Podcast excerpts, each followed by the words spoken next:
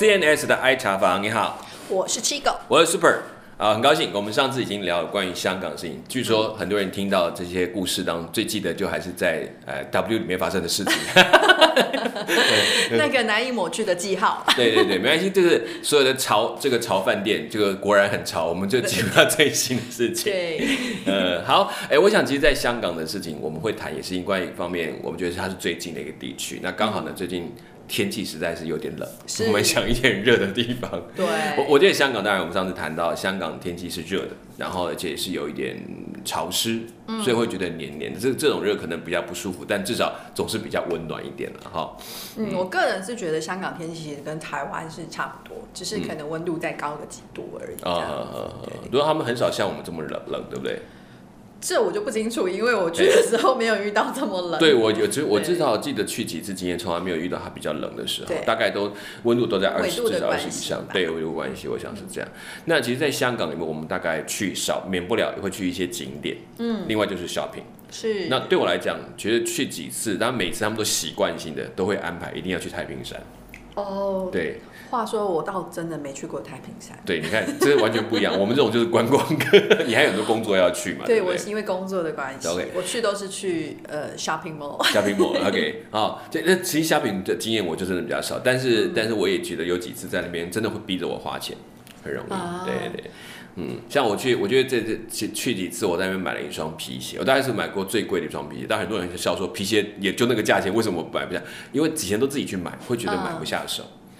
有时候人生就是要有一件重要的东西，它反贵重一点。对对对对对，所以那一次真的是真的是下了狠心，就是看了一下，也刚好是还听说是个蛮蛮不错的反正你的脚不会再长大了，应该不会了。对我那时候想说，反正这样穿真的可以穿很久，所以就真的买，而且买一双我第一次买一双皮底的皮鞋，哦，就在那个地方买，然后真的我我真的看了两三次，嗯，才决定买那双皮鞋。其实因为香港本身它在这个呃各种品牌，它其实算是一个呃亚洲的商。业的一个交接的中心，所以其实它本身就会有很多不同的品牌，可能像包括说呃很多各各国的大牌子、小牌子都有。所以其实，在以前上海还没有那么那么呃发达、那么那么进步的时候，其实真的亚洲，你说要找一些嗯国外的好货，大家都会去香港找。所以你以前在工作前，应该包括做那些时尚的东西的编辑，你可能都会需要要去香港看。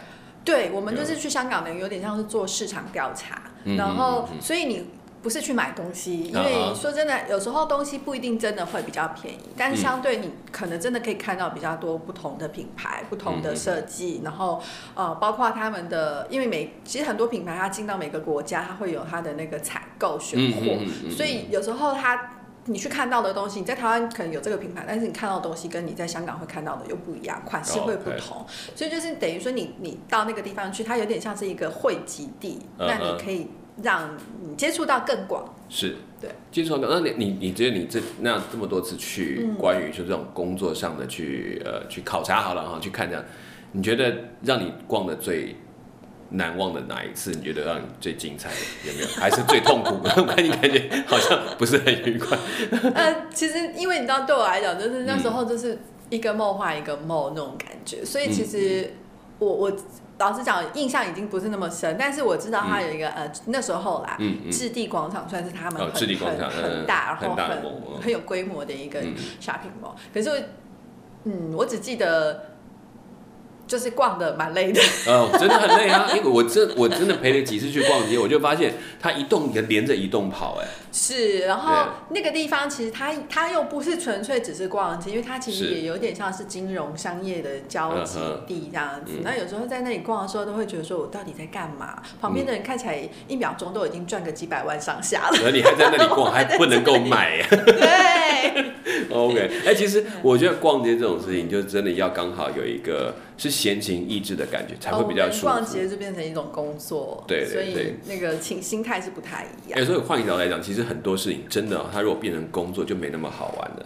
对，所以有时候人家说什么呃，让兴趣当成工作，你的可能就会对这件事没兴趣。我觉得我怀疑，因为其实我碰过，我有有一些以前带过的孩子，他们就喜欢打电动，哦，打真的很好，打到非常棒。他们提到国哦，那个时候还没有到电竞，那时候打很多游戏，他需要一些测试员，是，所以他们大概就是玩到其实已经才国中哦，国中高中哦，就一些有一些厂商就会相中他们说，你们来帮我们打，嗯，然后呢帮我们找 bug，对，他就开始去做那种工作，然后那个。其实赚的也还可以，但是他到最后真的快吐出来，他是真的很无聊，因为不是在玩游戏。你想玩跟你被迫玩是？对对对，然后他要每一个地方去找他的问题点，那有的当然做出兴趣来也就罢了，有的呢就是玩到觉得我已经不是在玩，我在每天人家不想不想玩的部分，他一直在那里重复玩同样的地方，看有什么问题卡在里面。我就说哦，真的是有时候真的兴趣纯粹性就够了。但当然，你工作也不可能做一件你真的完全不喜欢的事啦。对，所以所以最好的方法就是培养多一点的兴趣。哎，多元一点，就是至少你做一做，你可以换一点别的去玩，这样子。对，我觉得这也是。所以其实像像我在讲，呃，不对，对，香港那边我在讲就去，说其实像逛街，我就发现我在他们逛街里面，我刚开始逛真的是很无聊。嗯。我觉得不知道逛反正，都是衣服。然后当然也，其实我以前学生的时候就很喜欢看去逛街。嗯哼。直接逛着逛，喜欢逛女生的衣服。哦，对，这个这个很好玩，哎，这个这个那个没没有，就是指是指都全这个都可以都可以，就是我因为那时候只给我这种感觉是我们在看衣服的发现男生衣服的款式太简单，你这是被 NGO 耽误的时尚设计师啊，没有，可是我这种不能看价钱，我的毛病是我去那边逛逛的很开心，什么衣服都可以很棒，或者这样最好啦，对，但是我一看价钱就毁了。没有啊，可是逛街其实最有趣的就是这个。你真的逛街，如果你今天抱着我一定要买的心态，其实你那个得失心跟挣扎就太重了。啊，你真的纯粹单独这样看，你又却却可以在当中很享受，我觉得这才是真的逛街的乐趣。而且我你刚刚讲一句话，我倒觉得还蛮有意思。真的被 NGO 耽误的 是那种？因为我去看有个特质，我每次看到一个觉得呃这个很棒，这很棒，我就一打开那家。我就倒吸一口气，好，赶快摸摸放回去，走到旁边去。好，这个时尚界的秘辛，这个我们有机会可以再聊。对，这个价钱反应的部分，那个 我们其实它是有它的原因跟道理啦。嗯嗯，对，它有它的公式表。对对，所以其实我只是觉得，我发现哦，还真的会看，每次看到好东西就会这个价。但是其实这就跟我们讲，很多人就是从小你。培养你的美感啊，或是你的设计感，其实是。就从你在生活很多小细节，你包括你看一个空间，你看一件衣服，你看一一一一幅画，这些东西都是都是每个人你会有你自己的喜好嘛。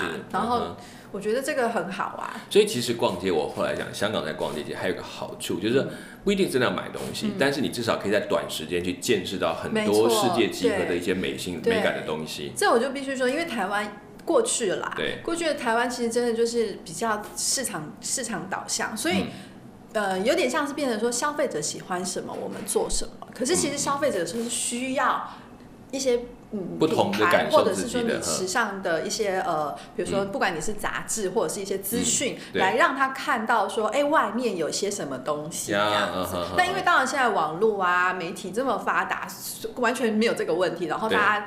除了现在疫情以外，大家要出国就出国，所以可以看到、接触到的东西当然很广，已经没有这个问题。可是以前台湾的确是真的，你会发现说东西都很单一，对，大家做的都一样，因为它消费者。都只能买这些，然后所以这个东西就可能感觉好像卖的还不错。那制造者会有那种心态，说因为消费者喜欢买，所以我就要做这个，然后就做很多同样的东西，他就不敢挑战说更更先进的东西。呀，对，那其实就会变成一种循环。所以以前台湾人就可能在国际上，大家印象就觉得也没有那么时尚。呀呀，不过这几年真的年轻人就比较选择多了。对，那就一般我觉得可能我们接受的风格样貌也增加了。跟你的眼界有关啊。对，我觉得这也是蛮不错，因为我觉得以前。会选择去逛街，因为我能说最早开始都是做传播的东西，所以其实我们很需要刺激。就是我们总觉得，呃，我们今天先讲，其实都是同样的东西。可以，如果我去看一看，就会突然会刺激哦，原来他们有这种角度、这种心态，包括自己觉得不太能接受的一些衣服的类型。其实当我们去看的时候，看到他们设计者陈列出来的样式，就突然让我有个因为那个是你不熟悉的款式，但是当你看到别人怎么去穿搭的时候，你可能会觉得，哎，我好像也可以驾驭它。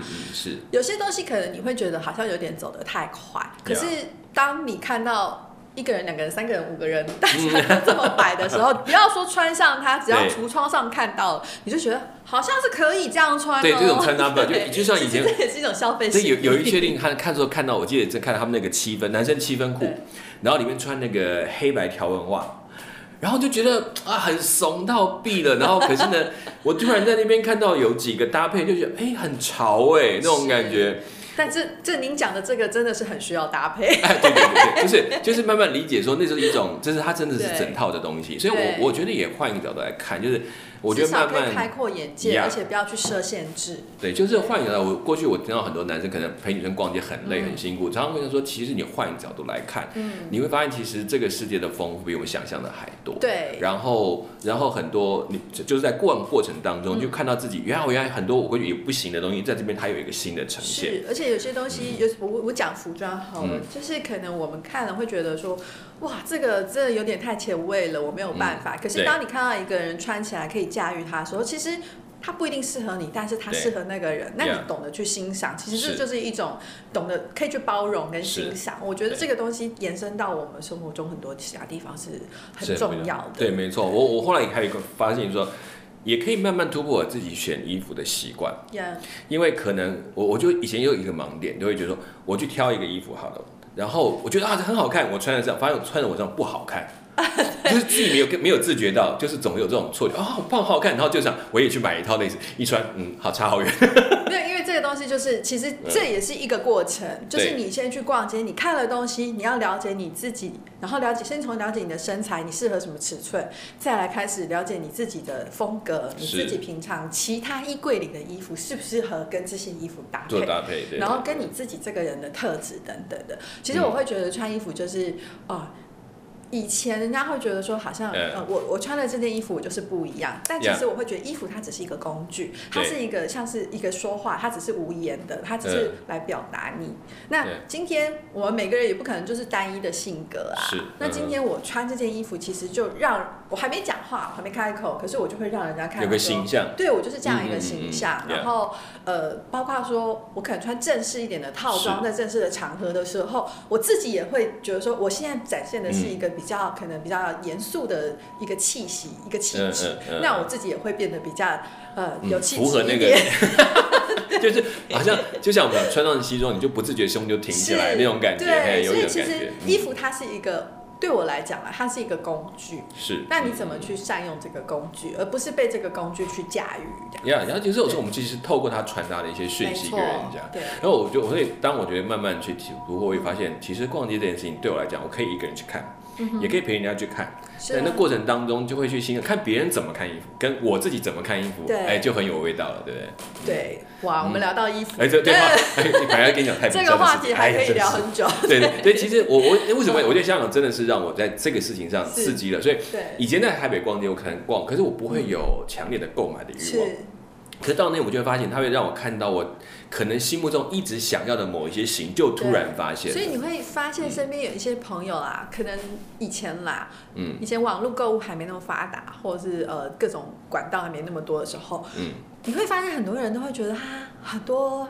他很重视或很特别的衣服，是都是在香港买的啊！对对对对对，一方面是因为价格，一方面是因为它不一样。是，对。然后后来渐渐，当然这个呃交通啊、网络啊这些普及了以后，可能不需要这么舟车劳顿，也不需要这么一定要跑一趟。对，可是以前的确是，哎，你会发现说。怎么好多人都会说，我这个是在香港买的，我那个是在香港买的，对，怎么那么爱在香港买东西？可是，可是这很像，因为香港其实不大，它能够玩的大概都是这些东西，所以逛街是很重要的一个因素。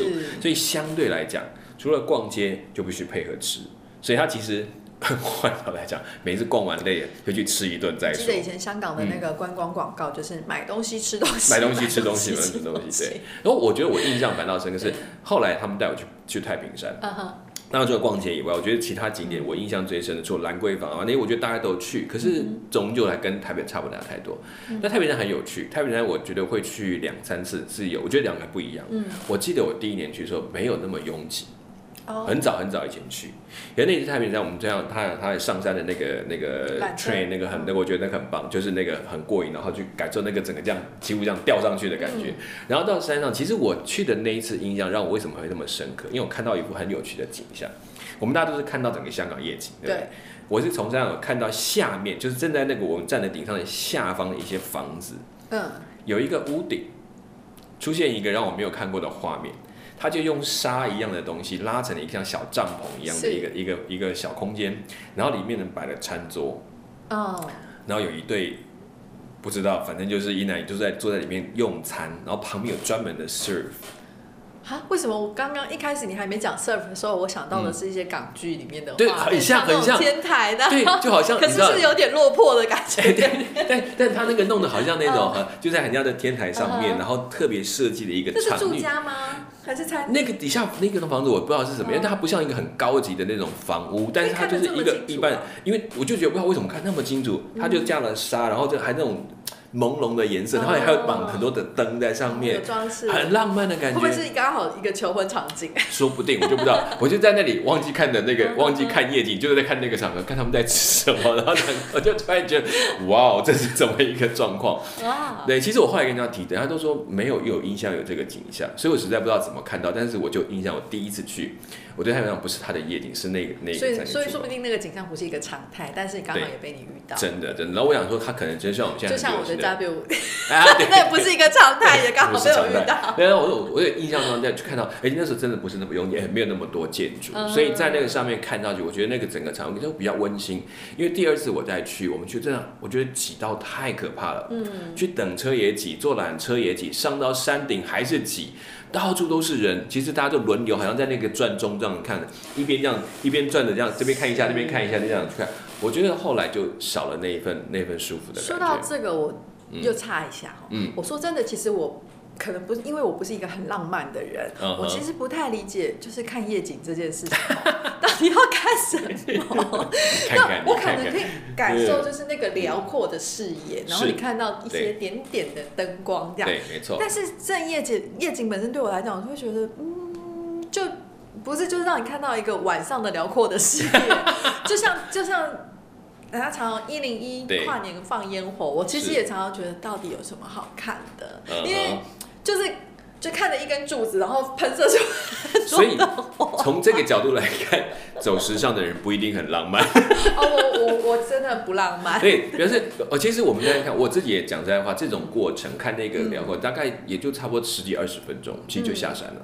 我我想到的是说，像这种夜景看到的时候，我会有感动，是真的。比如说，我坐飞机要回国，然后对晚上的时候，飞机上面看那个降要降落之前，你看到你的家园，然后那些灯光，不管是白天或晚上，然后那个时候你会觉得啊，I'm home 那种感觉，然后会会有一点那个，但我还是有一点浪漫的因素。对，有啦有啦，其实只是 我觉得可能是因为单纯只是看那个景，对，这样就不明白他到底对，因为我没有办法看那么久，对，而且。没有那个情愫在那，好像我要到一个某个点特别看到的地方，对，那种感觉有点像是我到这里哦，好，我看到了，然后呢？可能旁边也要有不同的人，可能稍微好，至少有聊天的内容，对不对？其实主要是聊天，对，其实就是在那个场景里面聊天，可能更有意思。所以我觉得看夜景这不是说光看一个很漂亮的景，是有一个可以跟你分享。所以太平山夜景对你来讲，所以我们看比较特别，就下来了。OK，但但是我觉得我印象是看到那一对，是因为我觉得。是在那个夜色当中的美景，对，这样比较有印象。不然我相信你可能也没有。对，你要我看说啊，哪一栋是哪一栋？对对，我已经记不得，只记得一堆灯光。可是反倒那个小小的灯光会吸引。我觉得还有发现说，看夜景倒不是说它到底多伟大，是在那个当谁跟你分享，还有你看到在当中带出来的那个感情。因为那，因为我觉得那一对到后来到底是不是成为一对，我真的不知道。可是我觉得那个，我就觉得哇，真的好像电视在拍摄的过程，真的在拍摄。不知道，我我有试图去找附近有没有摄影机，可是我找不到，我就觉得说这到底怎么回事？可是那个景，我觉得那种通常是刻意去打出来的，所以真的很美好。对。不过香港大概就才会这样。其实我我觉得在香港，我我会先会慢慢拉另外就是它。它的旁边一个小岛叫澳门，对，澳门，因为澳门我觉得去在香港有个不同的玩法。我在反正澳门，我大概很少用逛街这件事情。对，我比较常的是逛它的吃的东西，还有逛它的一些景点。嗯，因为因为澳门跟香港真的有个很大的落差。相对的来讲，在澳门比香港的文化气息更多一点点。虽然它都是赌场，它没有那么被现代都会商业给渲染。对，如果你把赌场排掉，赌场大家都知道的嘛，大家也都会去逛。我其实赌场对我来说是一个叫补给站。补补给站。对对对，你知道，只要进去赌场，一定会赢钱吗？一定可以拿水，不是钱。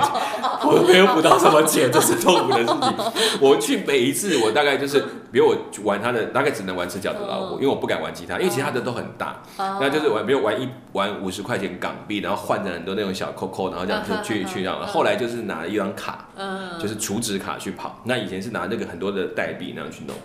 那其实那个时候当然就是玩玩就。玩完之后七上八下，因为赔钱不爽快不舒服，还是什么？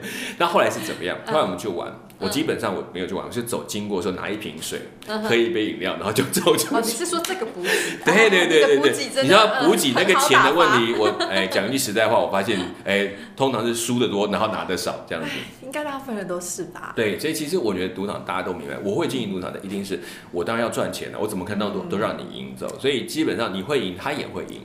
澳门这个可能就我还是想听听看你的分享，因为我自己本身是没有去过。然后，但是在这就早先的话，我对澳门的印象真的就会觉得就是赌场。对。然后我个人对于赌场是真的完全没有兴趣，因为我是任何赌博性游戏我都不会的。对。我我们那也就是玩玩开心。所以就会没有任何动力跟任何动机让我想要去。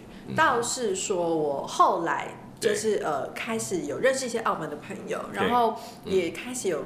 比较呃，身边有一些朋友去，家人朋友去澳门玩，哈，是，你会去留意一下，哎，他有什么旅游的可以看的，可以玩的，然后我才发现说，哎，其实他还蛮有特色的，因为他有留有很多，就是那个那时候葡萄牙殖民嘛，那他们的建筑其实也是有混合了很多欧洲的风格，然后加上他。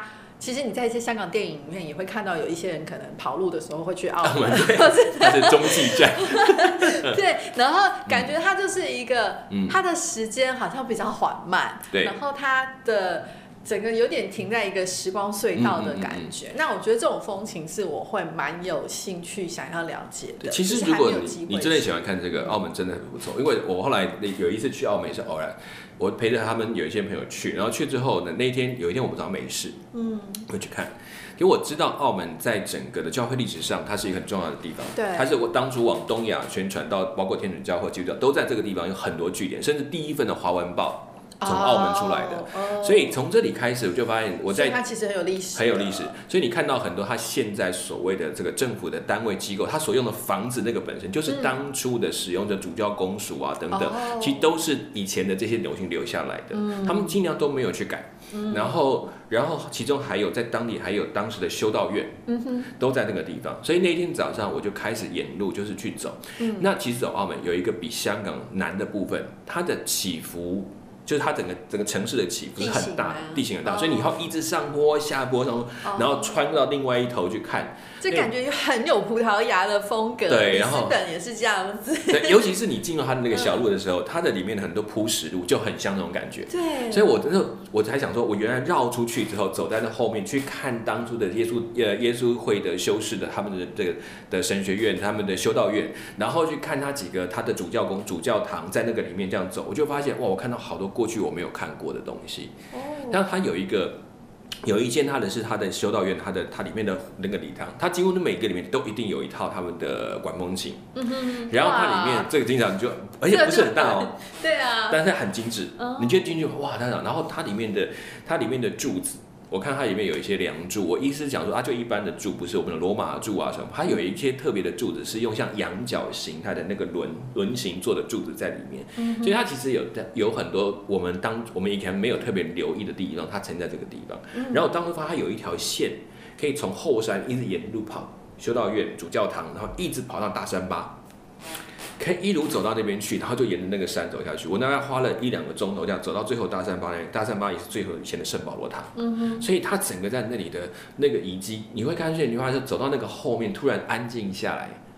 然后你会进到的另外一个世界，不像我们在外面什么都在卖吃的东西那段。听起来好特别哦。对，而且如果你去大三巴里面，还有一条古道，它就是穿到山里面走炮台，走到山顶的炮台。这个是观光景点还是这是比较少人？呃，其实它算是观光，但是很少去走这样的深度的部分。这几年才发现，我去了那条，而且最后在炮台最好，我走到最顶上的炮台之后，那个平台上面还有一间非常非常小的圣母堂。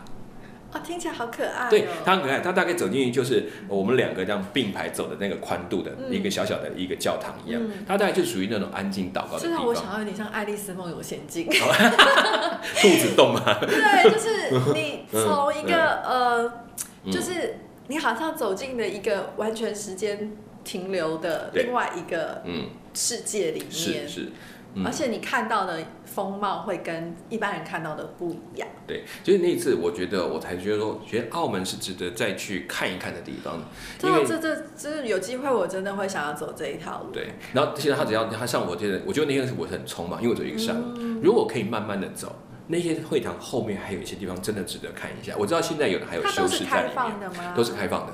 哦，都是开放。的。那那这类的包括很多它过去历史的发展，嗯那其实包括我们早就有天主教沙乌略修士在那边所建的一些激励点，我还没机会看到，不然更可以去看。所以照这么嗯听起来，澳门是一个很被宗教信仰洗礼的地方咯对对，其实我们去那边你会发现，它带带中国传统的一些，比如妈祖的像这种妈阁之类的东西，哦但是在那里还有很重要的天主教，还有葡萄牙的留下来一些遗迹。嗯那当然这些都是当时的一些重点。后来还有比较晚期的宣教士，到了那个地方，他们的一些据点都在这个地方，所以它它有很多建筑的书院什么都还都还在，嗯。只是你要特别去看，因为它可能就夹杂在很多房中间一个，你一下没有留意就过去了。嗯。那我走到那个修道院那一块地方，我其实到那个地方之后，它就是一个小小小的大门，然后已经，嗯。可是它里面就一片，但里面都还是有这些神，就他还是聚会，他还甚至还有，我记得我有看到有修士还在，哦，对，所以他还是有在经营的那个地方，哦。所以不错，还蛮好的。因为我嗯。自己认识的澳门人，可能因为嗯。他们也没有什么特别的宗教信仰，对。所以我我知道的澳门，对，嗯。尤其是从他们这边听起来，就是其实澳门现在过得还蛮好的，对对，其实真的，因为他他们们尤其又加上后来又有赌场，其实他们的税收是高的，然后就是、嗯。呃，尤其在那边如果当公务人员，生活是非常的稳定，嗯。然后又呃。这我觉得这也是为什么澳门人好像呃，相较于香港，就是嗯在关于这个 政治议题上，他们比较没有发声这样子，对因为他们有点就是安于自己的小世界里。市集对他们来讲，他们算是安居乐业啦。对然后，然后其实他们就算没有太多的营收，大概政府都会有一定的补助。对，而且我、嗯我我自己就是从我澳门朋友这边聊到啊，就是他们如果你是原本就是一直就是澳门人的话，澳门本地人的话，其实当当初他们本来是葡萄牙殖民嘛，对。对那后来葡萄牙离开以后，但是其实这些原本就在的澳门人，他们都是有葡萄牙护照的，是没错。对，没错。所以其实、呃也算是有两个国籍，对，他有两个国籍，因为基本上他们现在也就是生活当中，我觉得啦，可是也慢慢去想，我觉得在澳门对他们来讲，不太像我们一般讲的红烫那种概念，他们就是一个做生意跟生活的地方，嗯，就是他们可能很多的发展都要往，也还是要哦往，对了，外去，对，因为本身腹地也没有那么大，呀呀，所以这个，但是好处是他们在他们当接触的文化的丰富度不会输给香港，但是不会有香港的那么的喧闹，这也是比较香港。感觉就是非常的现代，非常的嗯。赶、赶速度时间，好快速速度很快对这样子。对，嗯，那澳门相对来讲，它就是步调比较慢，呀然后它有自己的节奏的，嗯嗯嗯自己在一个旁边过的他自己的对，他就不用担心那个时间这样。我觉得这也是蛮有蛮有趣的一个一个地方。嗯所以虽然香港跟澳门没有距离很远，可是其实要把它分为一个地方谈，我觉得其实还是其实很真的还是不一样。对对，尤其到一到澳门之后，其实我的行走的步调，嗯，然后走路的方法或者看路的方法，是就跟就跟香港真的不都不相同。而且香港有很多的路标，它会用中文直接去，它的翻译名称中文也蛮特别的。然后还有就是有一些它的路牌，嗯，它都是用一些马马赛克的，或者是用陶瓷烧出来的一些路牌，那就真的跟香港就比较，多好像多了一点点文化的异。异异异文气息哎，对对对，感觉就比较 soft 那样，没错没错。哦好，所以好，大概我们大概谈到这边，差不多香港、澳门谈到一个段嗯落。那也希望在这个过程当中，也可以勾起很多人对这个香港跟澳门不同的回忆。那有机会也可以去看看不同的澳门。我真的很想要有机会再去澳门，因为我吃过一次它的那个，嗯 肉松的凤凰酥，哦，哦，我跟你讲，让我非常喜欢。但是后来即使有人去澳门了，因为那个。